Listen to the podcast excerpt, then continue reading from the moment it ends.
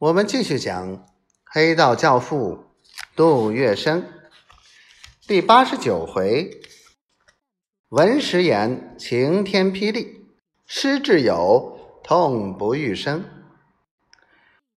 一九四六年三月十七日，一件沉重的打击临到了杜月笙的头上。原来，抗战胜利后，戴笠风尘仆仆，往返奔走于新光复的各大都市，指挥缉捕汉奸工作，紧张忙碌的不得了。三月初，军统局在北平设立特警部，举办特警班第七期，招收学员七百五十三人，戴笠自兼主任。北平班开训，戴笠亲自到北平主持典礼。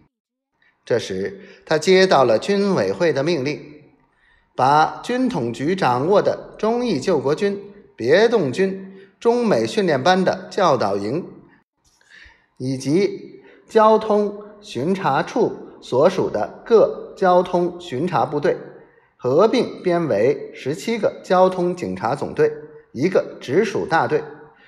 并且成立交通警察总局，各名上直隶交通部，实际则由军统局督导，派往全国各交通路线，负责阻挠共军侵袭，维护交通安全。这是一件繁杂艰巨的大事。戴笠发出指示，派。吉章俭为交通警察总局局长，马志超、徐志道为副局长，几支部队的人马达到六万四千四百零二人。戴笠做了初步的计划，准备回重庆去加以部署。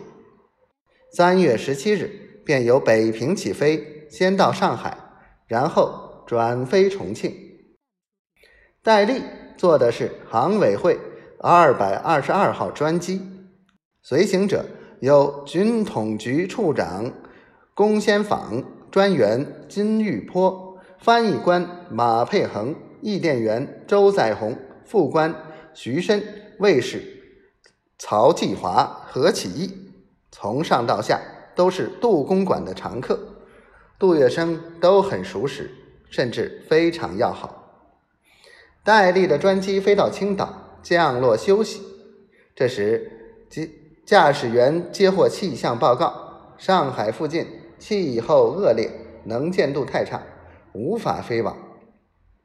戴笠听后眉头一皱，说是：“我今天一定要到上海，我们还是先飞过去再讲。”